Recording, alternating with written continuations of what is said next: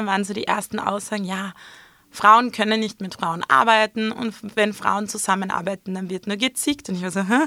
mein ganzes Leben hat nur aus Frauen bestanden und es war immer alles gut. Die gefragte Frau.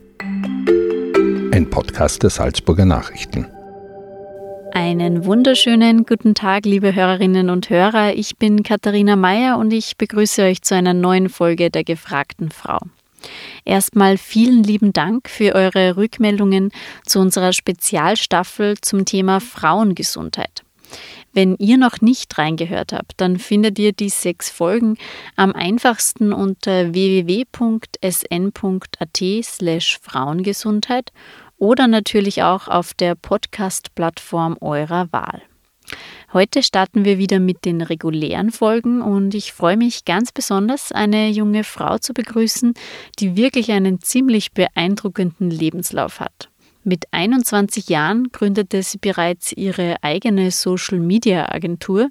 Seitdem packt sie ein Projekt nach dem nächsten an und in ihrem neuesten Vorhaben bringt sie Frauen in Salzburg in einen Austausch miteinander. Viel Spaß beim Gespräch mit Sarah Baumgartner. Herzlich willkommen, Sarah Baumgartner. Sarah, du bist 27 Jahre alt, studierte Soziologin, Unternehmerin und Content Creator bzw. Influencerin. Und wenn man sich durch deine Social-Media-Kanäle scrollt, dann bekommt man ja ganz schnell ein Bild von dir und von deiner Persönlichkeit. Doch jetzt würde mich zu Beginn interessieren, wer ist denn die Sarah, die man auf deinem Instagram-Kanal kennenlernt und wer ist die Sarah, die vielleicht nur deine beste Freundin kennt? Das finde ich immer ganz lustig. Ich höre das von so vielen, ah, wo ich dich online gesehen habe, dann, dann kommt gleich dieses Bild von dieser Blondine und die ist arrogant und die, also oft wird es dann irgendwie mit meinem Selbstbewusstsein verwechselt. Und ich habe tatsächlich ähm, immer versucht, auf Social Media so viel wie möglich von mir präsent zu geben, wie ich auch privat bin. Das heißt, ich habe auf Social Media auch schon geweint. Ich habe meine Breakdowns geteilt, weil es mir immer so wichtig war, den Leuten da draußen zu zeigen, dass eben nicht immer alles schön ist. Meistens nehmen sich aber viele Leute einfach nicht die Zeit, die Texte zu lesen oder auch mal die Stories zu sehen wo man vielleicht keinen guten Tag hat. Und ich habe, mir hat es eigentlich geholfen, mich selbst in meinem Leben zu finden, weil ich habe mich immer gefragt, naja, Sarah, wenn du das und das machst, würdest du das auch auf Social Media teilen? Und wenn ich mir gedacht habe, nein, würde ich nicht, dann habe ich mir immer gedacht, das ist eigentlich eine schlechte Entscheidung. Weil ich muss hinter jeder Entscheidung zu 100% stehen können, dass wenn jemand von außen kommt und sagt, Sarah, das finde ich aber blöd, sage ich, ja, aber das ist meine hundertprozentige Entscheidung. Ich stehe mit allem von mir dahinter. Das ist alles, was man online sieht, ist eigentlich 100% das, wohinter ich stehe, mit dem ich mich identifizieren kann weil ja, mir das eigentlich im Privatleben sogar mehr geholfen hat, mich zu finden, wie andersrum. Mhm. Aber gibt es irgendwas ähm, von deiner Privatsphäre, dass du oder von deinem Privatsleben, das du nicht preisgibst? Also gibt es irgendwo so eine Grenze, die du ziehst? Ich glaube, meine Grenze ist tatsächlich meine Familie. Die ist mir einfach heilig und da würde ich jetzt per se nie zu viel nach außen tragen. Und auch, ich versuche irgendwie so die Adressen etc. einfach privat zu halten, nicht so viel in der Umgebung zu filmen, wo meine Familie, mein Partner oder ich wohnen. Mhm. Wie ist es dann überhaupt ähm, dazu gekommen? Du bist jetzt 27, machst das aber schon einige Jahre, dass du dein Geld mit Social Media verdienst, beziehungsweise eben als Influencerin in Salzburg bekannt bist. Ich habe Soziologie studiert und äh, diejenigen, die von euch an einer gesellschaftlichen Uni studiert haben, die wissen, da bekommt man schnell zu hören, ja, da wirst du vielleicht Taxifahrer, aber einen gut bezahlten Job, den ja, wirst das du habe ich auch bekommen. schon mal gehört. und dann habe ich mir gedacht, ich würde gern ein Praktikum bei Henkel machen und da hat es geheißen, ja Sarah, du hast nicht Wirtschaft studiert, ja, was sollen wir mit dir? ich habe gesagt, ihr fliegt einmal im Jahr nach Los Angeles zu den Oscars, zum Elton John, äh, zur Elton John Viewing Party. Und ich habe gesagt, gut, ich mache euch ein Influencer-Konzept. Damals haben die eigentlich kaum mit Influencern gearbeitet. Und ich fand damals, ich war mit einer schrecklichen PowerPoint, aber offensichtlich war sie doch nicht so schlecht und ähm, habe dann mit, glaube ich, 21 Tagen nach meinem 21. Geburtstag mein Gewerbe angemeldet. Genau. Ja, voll spannend. Und seitdem bist du sehr aktiv. Du hast jetzt ähm, mit deinem Stamm-Account, sage ich jetzt mal, mit dem du angefangen hast, ungefähr 21.000 Followerinnen und Follower auf Instagram. Aber was mir auffällt, du rechnest auch hin und wieder ganz deutlich ab mit der Influencer-Welt. Das heißt, du kritisierst das, das Dasein des, der Influencerinnen und Influencer, hast auch vorhin gesagt im Vorgespräch, dass der Begriff schon so negativ besetzt ist. Was ist denn deiner Meinung nach so das größte Problem an dieser Social-Media-Welt? Ähm, ich glaube, für mich ist es immer, ich möchte soziale Verantwortung. Ich glaube, jeder von uns, der in der Öffentlichkeit steht, hat soziale Verantwortung. Viele Influencer nehmen diese nicht wahr. Ich vergleiche das immer ganz gern mit dem Fernsehen früher. Es gibt, es gibt schon Werbeschaltungen, aber es gibt halt auch Bildungsfernsehen. Und ich glaube, dass jeder von uns trotzdem auch einen Teil dieser Bildung übernehmen muss. Wir können nicht nur permanent zum Konsum anregen, aber nicht zum Nachdenken, weil da draußen sitzen ganz, ganz viele kleine Jungs und Mädchen, die dann eben den Eindruck bekommen, es muss immer schön sein. Man kann mit nichts viel erreichen, weil man ja auch hinter einem Influencer gar nicht sieht, wie viel Arbeit dahinter steht. Für die Leute da draußen, die sehen ein Bild und die sehen nicht, dass man Fotograf, Bearbeitung, Texterin, Redakteurin, das tausend Buchhalterin, man muss seine eigene Buchhaltung machen, also man hat so viele Berufe in einem. Und das sehen die Leute nicht. Und es liegt aber auch in unserer Verantwortung zu vermitteln, dass das auch ein Job ist, dass wir auch für unser Geld arbeiten und dann aber im weiteren Sinne auch irgendwelche sozialen Werte vermitteln, damit die Jungs und Mädchen da draußen nicht mit einem falschen Weltbild aufwachsen. Soziale Verantwortung, sagst du, ist dir wichtig. Wie setzt du das ähm, auf deinem eigenen Kanal oder deinen Kanälen um? Ich habe früher sehr, sehr viel über Selbstliebe und Bodylove berichtet. Das war auch irgendwie, weil ich selbst noch so in meiner Findungsphase mit meinem Körper war. Und das war meine Thematik, einfach Leuten zu zeigen, hey, wir können so dankbar sein für dieses Leben und anstatt zu kritisieren, oh, mein, meine Schenkel, mein, mein Bauch, immer in diesem constant Struggle mit sich selbst zu sein, einfach irgendwann zu sagen, hey, mir geht's gut, ich, bin, ich kann dankbar sein, dass ich einfach gesund bin und leben darf und dann einfach die Freude woanders zu finden und habe jetzt auch selbst meinen Weg einfach hin zu Business, Mindset, einfach daran zu arbeiten, quasi im Kopf fit zu sein und Wert darauf zu legen, was man einfach im Herz trägt und im Kopf und nicht sich immer selbst auch zu reduzieren auf das Äußere. Findest du, dass es ähm, immer noch sehr, sehr, sehr oberflächlich zugeht, jetzt auf, auf Instagram zum Beispiel oder TikTok oder sonst wo?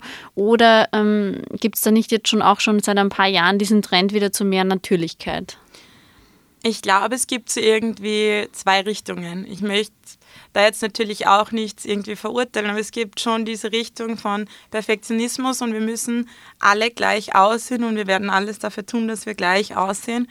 Aber es gibt auch wieder eine große Strömung an Menschen, die sagen, hey, das, wir, wir sind offen, wir wollen zeigen, Werte von Umwelt angefangen bis zu Female Empowerment, wo ich mich jetzt auch einfach selbst gefunden habe. Da wollte ich gerade als nächstes hin. Female Empowerment ist jetzt so eine, eines deiner großen Themen. Warum ist dir das so wichtig? Ich bin in einem Frauenhaushalt aufgewachsen mit meiner Mama, meiner Oma, meiner Uroma, meiner Tante. Und mir wurde irgendwie immer gezeigt, ja Sarah, wenn du das willst, dann kriegen wir das schon hin irgendwie. Und ich war dann auch in den Ursulinen und da waren nur Mädels. Das heißt, für meine Welt wenn wir Mädels können mit Mädels und das war für mich nie in Frage zu stellen. Und irgendwo, wo ich dann in die Uni gekommen bin, dann waren so die ersten Aussagen, ja, Frauen können nicht mit Frauen arbeiten und wenn Frauen zusammenarbeiten, dann wird nur gezickt. Und ich war so, Hä? mein ganzes Leben hat nur aus Frauen bestanden und es war immer alles gut. Und jetzt wollte ich ähm, einen Safe Space für Frauen kreieren und habe vor kurzem mein Netzwerk Die Alpha Löwin gegründet, wo ich Frauen einen Platz geben möchte, sich gehört und gesehen zu fühlen und wo sie sich aber eben vernetzen können, wo sie gemeinsam was erreichen können, sich austauschen können und ihren eigenen ambitionierten Weg finden können. Genau, du sagst es schon, die Alpha Löwin, dein neuestes Projekt, ein Netzwerk für Frauen in Salzburg. Welche Frauen sind denn das? Wer, wer kann da dabei sein bei diesem Netzwerk? Also dabei sein kann wirklich jede Frau. Wie gesagt, es ist ein Netzwerk für ambitionierte Frauen. Das heißt für Frauen, die irgendwas verändern wollen, die sich weiterbilden wollen, die sich vernetzen wollen und die einfach nach irgendwie was Größerem streben. Ähm, derzeit sind die meisten Frauen so zwischen 23 bis 60. Also wir haben wirklich die Bandbreite. Ich glaube, die jüngste Teilnehmerin war 19 und die älteste war so, ich glaube, zwischen 60 und 70. Also ja. Mhm. Und was wird dann gemeinsam gemacht bei den Alpha-Löwinnen?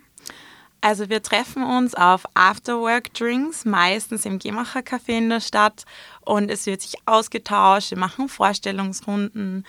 Ähm, wir besprechen aber auch Problematiken. Also wir sind wirklich in dieser eher amerikanischen Kultur, wo wir aus Fehlern lernen und wo jemand auch sagt, ihr wisst gar nicht, was mir diese Woche passiert ist. Das und das und das und es war so schlimm. Und wo wir dann aber mit Empathie zeigen, hey, wir sind da für dich und auch gemeinsam Lösungen finden oder auch nur zuhören. Mhm. Was nimmst du persönlich aus diesem Netzwerk mit? Ähm, weil du bist ja nicht nur Organisatorin, sondern auch Netzwerk, Netzwerkmitglied. Was bringt dir das jetzt ganz persönlich? Also mir persönlich bringt es natürlich eine extreme innere Erfüllung, weil es für mich einfach ja, ein wahr gewordener Traum ist, so viele Frauen zu sehen, und einfach zu beweisen, dass diese ganzen Vorurteile, dass Frauen mit Frauen nicht können, einfach jedes Mal bei jedem Treffen widerlegt werden. Und dass wir so eine starke Gemeinschaft sind, dass auch ich zu neuen Denkweisen komme, zu Lösungen für Probleme in meinem Business, aber auch im Privatleben. Also wir haben ja Angestellte, Studenten und Unternehmerinnen. Bei uns ist das gemischt. Und das ist mir auch ganz wichtig, dass es einfach für alle Frauen zugänglich ist. Auf dem Account, auf dem Instagram-Account der Alpha Löwin schreibst du Here to change, not to please. Ähm, also du bist hier, um etwas zu verändern und nicht um es anderen recht zu machen. Was willst du denn verändern? Die Frau-zu-Frau-Kommunikation und auch die Wahrnehmung von Frauen in der Gesellschaft. Ich will einfach mehr Präsenz schaffen. Wir sind, also ich glaube, über 50 Prozent sogar in der Gesellschaft. Und ich möchte einfach, dass das repräsentiert wird. Man sieht das jetzt zum Beispiel bei der Bundespräsidentenwahl. Es gibt halt einfach keine Frau. Und das liegt oft daran, dass Frauen für Berufe nicht gefragt werden. Ich sehe das selbst in diversen politischen Positionen wenn man Frauen fragt, sind sie oft zurückhaltend. Sie sagen, na, und ich kann das nicht und geht sich das aus und bin ich überhaupt kompetent genug? Ja, du bist kompetent genug und, und wenn du kannst die Dinge lernen. Es kann, es braucht Frauen, die andere Frauen auch an der Hand nehmen und sagen, hey, ich zeig dir was, ich lerne dir das und du kannst das. Und du, wenn du es noch nicht kannst, darfst du das auch lernen. Hast du selbst auch manchmal die Erfahrung gemacht, dass du unterschätzt worden bist oder belächelt worden bist? Ich denke mir gerade als junge ähm, Frau im Social-Media-Bereich, die sich so früh selbstständig gemacht hat, hast du ja auch, sage ich mal, mit den alten weißen Männern der Wirtschaft zu tun gehabt. Oh, da gibt es äh, ganz, ganz viele Geschichten, vielleicht ein, zwei, die ich erzählen kann.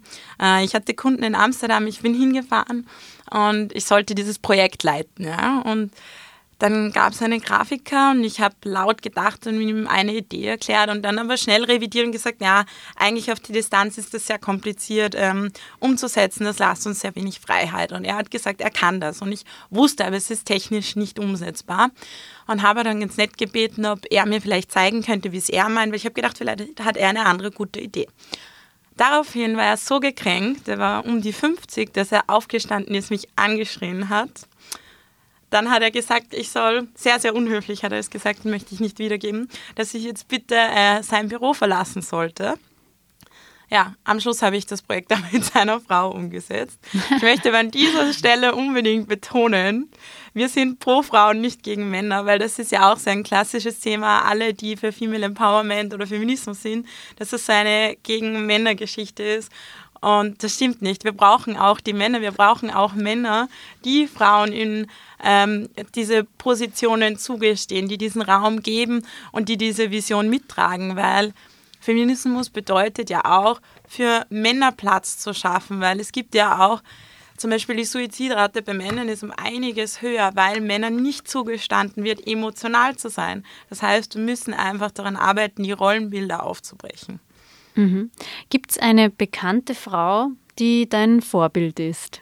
Eine bekannte Frau. Also ich nehme mal an, deine Mama, deine Oma, ja. deine Tante werden sicher deine Vorbilder sein.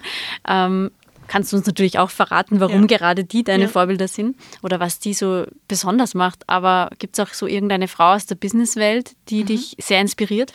Also ich muss gestehen, ich hatte damals bei Henkel die Katja. Ähm, die war quasi die Betreuerin von meinem Projekt und ohne der Katja, glaube ich, wäre ich heute nicht hier, wo ich bin weil die hat einfach an mich geglaubt und die hat gesagt, Sarah, du kannst es, du schaffst es und ich glaube an das. Und auch die Uli, ihre Vorgesetzte, die sind so hinter mir gestanden und haben mir einfach gezeigt, hey, du bist ein junges Mädchen, aber wir geben dir die Chance.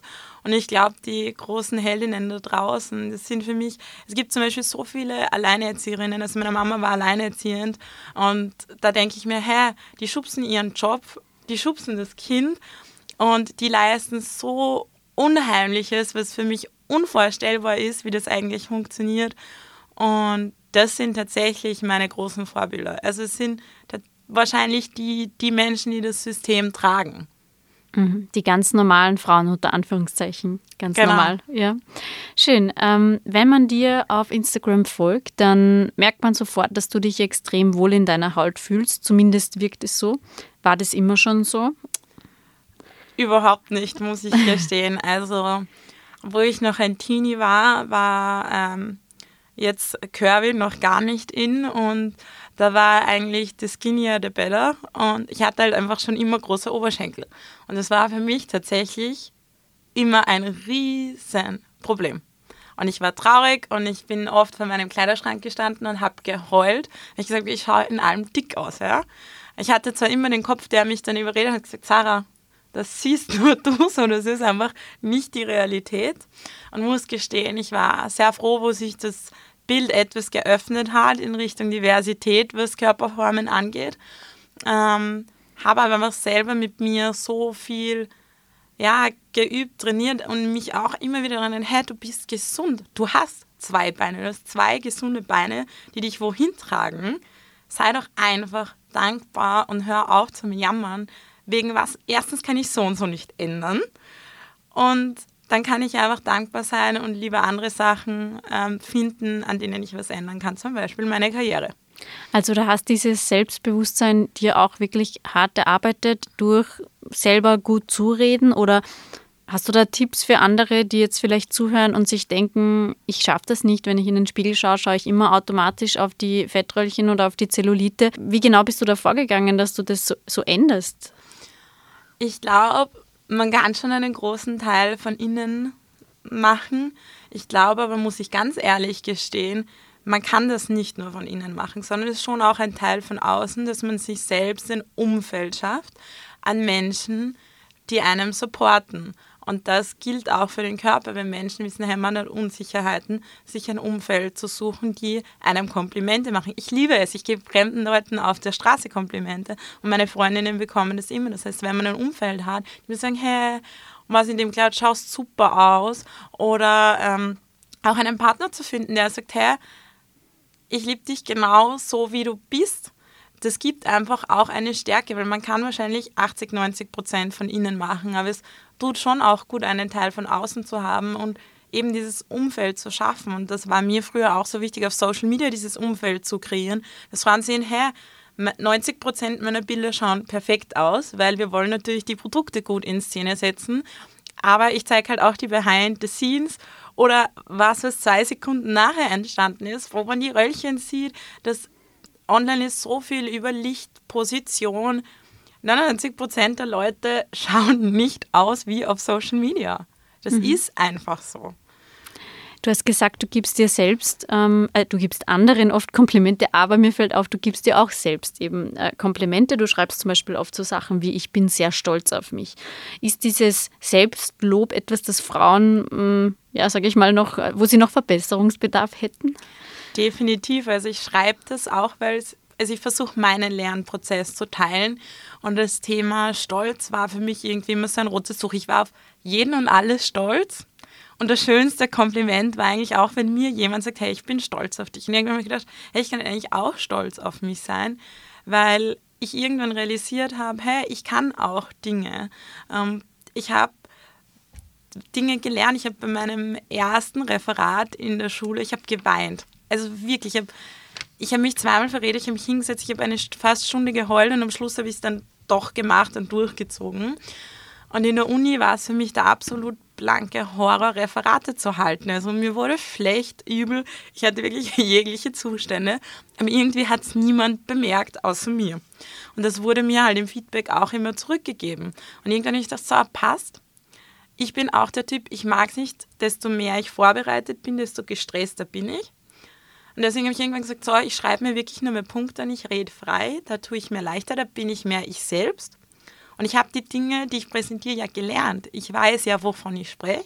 Und dann mache ich es lieber freier. Und damals habe ich mir gedacht, hey, ich bin echt stolz auf mich, weil ich habe es gelernt. Ich habe auch geschafft, vor Leuten zu reden, obwohl es eigentlich meine größte Angst war. Also das kann ich jedem da draußen raten. Wenn ihr eine Angst habt, macht das absolut Worst-Case-Szenario. Ich hatte früher schon leichte Höhenangst. Ich habe mich aus einem Flugzeug geworfen. Ja? Also um bin Fallschirmspringen gegangen. Seitdem kann ich am 3-Meter-Turm stehen, ohne komplett in Panik zu verfallen. Und ich glaube, damit wird man so ein, so ein größeres Spektrum im Leben. Wenn man nicht sagt, ich habe Angst davor und davor, ja, dann, dann macht man mal einen Fail und dann geht was schief. Aber dann lernt man draus und dadurch kann man wachsen. Das Schlimmste ist, wenn man keine Fehler macht, weil dann heißt es, man hat es nie versucht. Mhm. Du, das ist eine super Überleitung zum nächsten Punkt, den ich ansprechen wollte, weil wenn man sich ähm, so deine Karriere vor Augen führt, du bist jetzt 27, bist schon seit, seit sechs Jahren selbstständig, ähm, gründest dein eigenes Frauennetzwerk, hast studiert, hast deinen Abschluss und viele werden sich denken, die Sarah, die hat ihr Leben voll im Griff, der gelingt alles.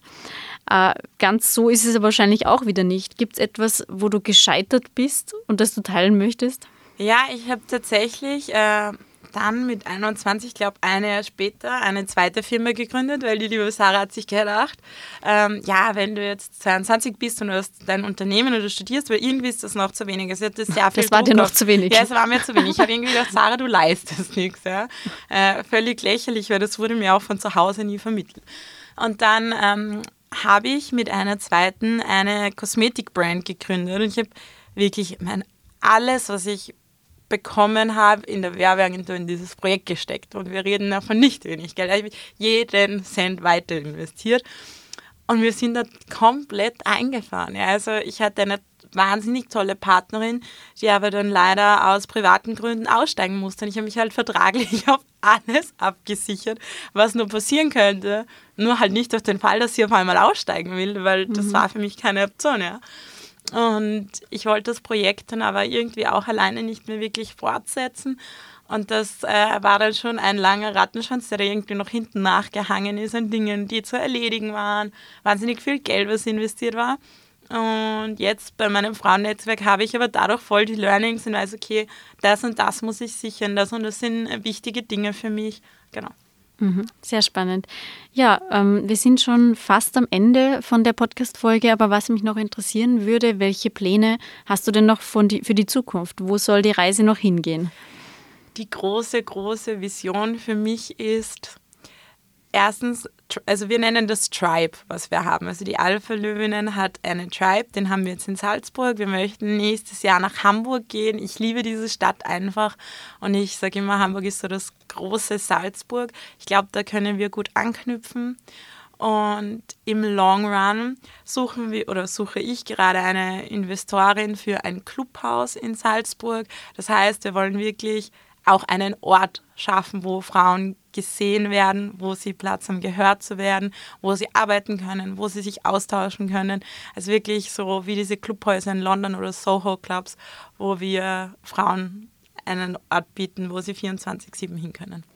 Das klingt sehr, sehr spannend. Ich bin schon voll gespannt, was da noch alles passiert. Vielleicht machen wir dann einfach in Zukunft noch einen Podcast und noch einen Podcast, weil wenn es so schnell bei dir weitergeht, wirst du sicher noch viel zu erzählen haben. Würde mich freuen. Ja, vielen Dank, Sarah Baumgartner, dass du hier im Podcast warst. Vielen lieben Dank, dass ich da sein durfte.